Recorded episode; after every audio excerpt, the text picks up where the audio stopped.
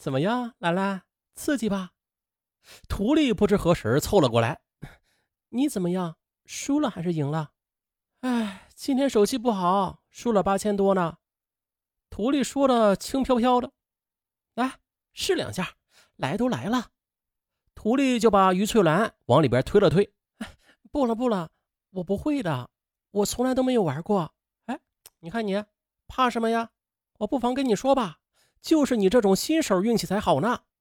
徒弟就非拉着于翠兰挤到了最里层，啊，直到次日凌晨三时，赌场这才散场。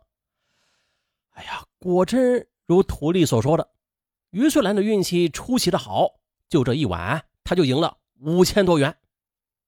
嗯，就这样，一连好几天，于翠兰都有些无所适从的感觉，就感觉好像少了些什么，这感觉这心里欠欠的。有时脑海里还时不时的冒出那晚的情景。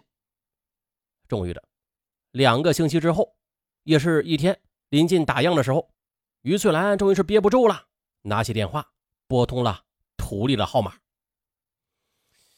啊，这赌博，它就像是吸鸦片一样，一旦你迷上了它，坏了，绝对上瘾，难以自拔。于翠兰在这里就寻求到了刺激，也沉迷到了其中。很快的就成了各个地下赌场的常客了，啊，对各种玩法也是了如指掌。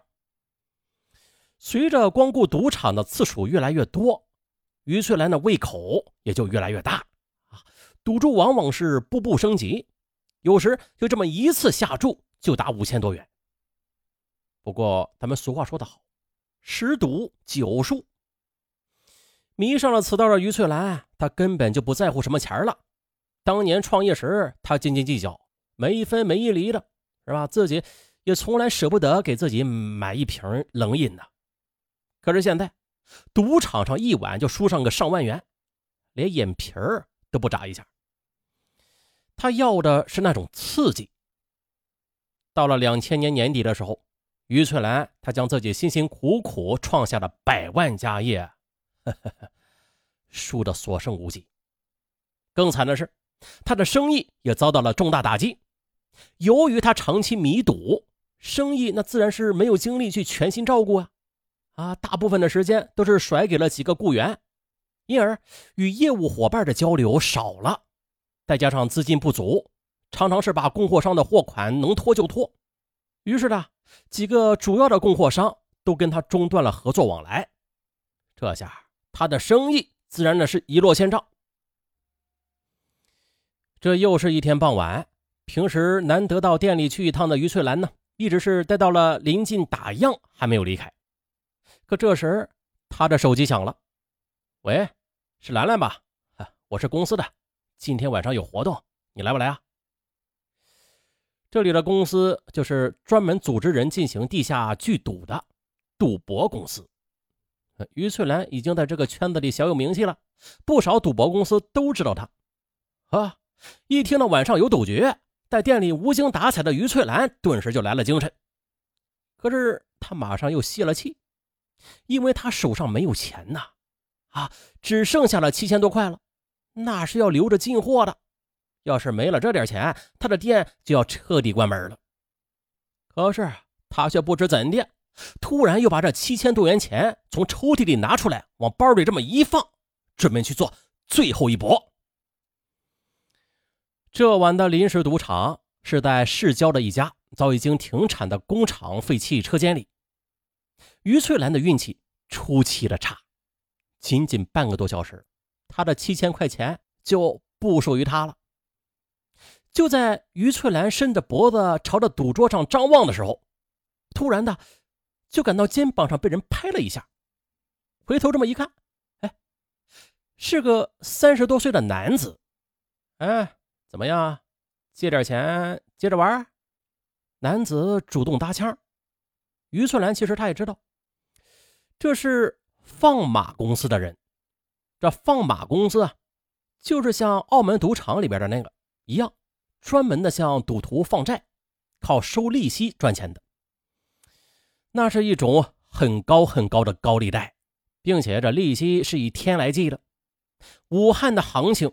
是每天百分之五的利息，一旦你还不了，那这些人那绝对是心狠手辣的。过去于翠兰也借过，不过都是及时的还了。他那时他有钱，可是现在不同了，他自己心里也没有底儿。你怕什么呀你啊？说不定现在你的运气已经回来了呢。这机会可是走了，那就不再来了呀！你得把握住了。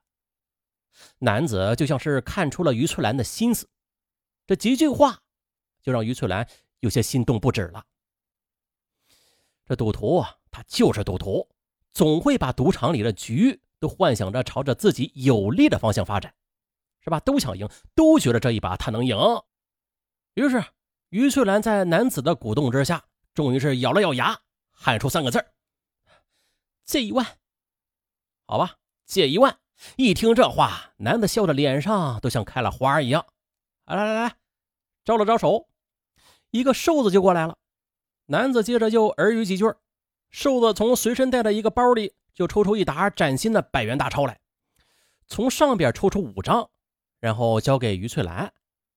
这于翠兰知道，给他的只有九千五百元。前面咱们也说了。百分之五的利息，这是按照惯例啊，今天的利息就是要扣出来的。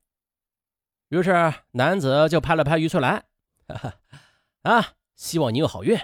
借了我灰灰的钱啊，一般这运气都不会差的。可是的，于翠兰这晚的运气却并不如灰灰所言，不到一个半小时了，这钱又输得一干二净了。不久，赌场就散了。赌徒们坐着赌博公司的车离开，于翠兰刚好要上车呢。刚才还一脸热情的灰灰，此时已经是另一副模样了。他一把便将于翠兰给拦了下来。赌博公司的车走了，于翠兰发现与灰灰在一起的还有另外四个人。我说：“怎么样，一起去你那儿拿钱？”我现在没有钱，这样吧。能不能让我先回去？等天一亮，我就筹钱给你们送去。哎，不行啊，老子没有那个习惯。让你走，你走就跑了。你让老子们哪去捞你的尸啊？灰灰一听这话，就些不耐烦了。几个人便押着于翠兰走上了大路，又拦了辆出租车，到了另外一处僻静的地方，来到一个出租屋。这晚，灰灰等人就轮流睡觉，而于翠兰呢？就一直坐到了天亮，这不天一亮，灰灰就让于翠兰打电话借钱，于翠兰就给自己所有认识的人打电话借钱，可是不是推说这拿不出来，就说要等，直到下午六点多钟的，也没有一个人拿钱来。这时，灰灰的电话响了，原来是赌博公司这晚有赌局，要灰灰他们去放债。已经有些不耐烦的灰灰一听到这儿，那更是烦到了极点，立刻的就挂断了电话，一脚便把于翠兰从坐着的椅子上踢到了地上。于翠兰刚想爬起来，背上又是重重的挨了几脚。妈的，要你拿钱，你一天都拿不回来。我说没钱你借什么呀？害得老子们今晚又赚不了钱。灰灰恶狠狠地说着。晚上九点，灰灰等人。便把于翠兰又带到了一家小餐馆的包房，于翠兰就被命令跪在地上，并且看着他们吃喝，还不时的得忍受他们扔过来的残渣。这一餐饭，他们几个大概是吃了大约有三个小时吧。于翠兰跪的实在是受不了了，不自觉的被用双手撑在地上，可不曾想这又刺激了灰灰，他抄起一只空酒瓶。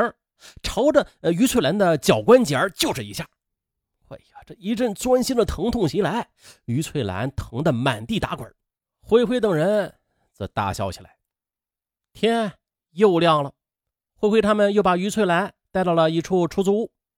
这天的，他们的游戏先是让于翠兰背贴着墙站着，然后用拳头打她女性特有的部位，说什么于翠兰太瘦了。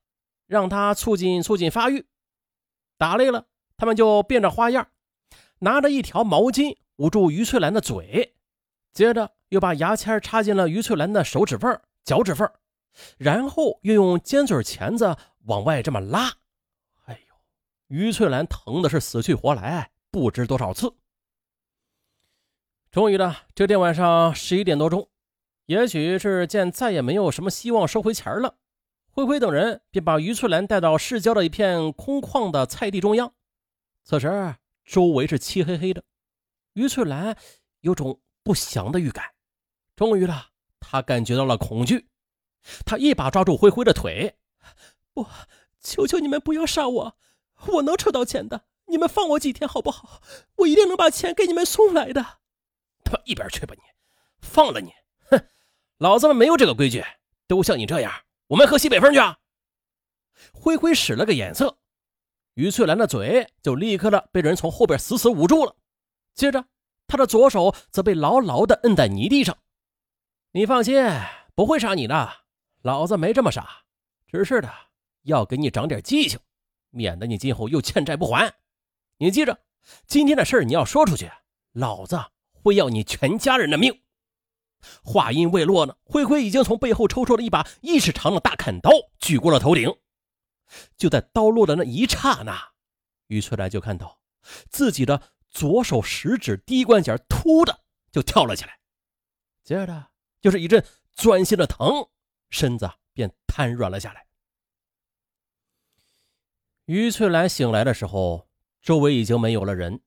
灰灰他们已经走出几十米外了，隐隐约约的还能从风中传出来他们那骂骂咧咧的声音。于翠兰抬起左手，只见这食指的前两节已经不见了，伤口处还在往外冒着血呢。他摸索着在地上寻找，哟，还真的找到了两节切下来的关节，但是早就被灰灰他们给踩烂了。于翠兰便抓着两截烂纸。爬起来，朝灰灰他们相反的方向没命的跑了。当天的于翠兰就回到了老家，她不敢报警啊，整天是待在家里，连门也不敢出，哪怕是到门口，只要有这么一丁点阳光，她都得吓得惊叫不止。整整半年，她每天都是痴痴呆呆的，夜里还常常的被噩梦惊醒，直到几位警察找到了她家之后的。原来警方在破获其他案件的时候，抓获了灰灰等人，审出了这起案子，啊，来请他作证。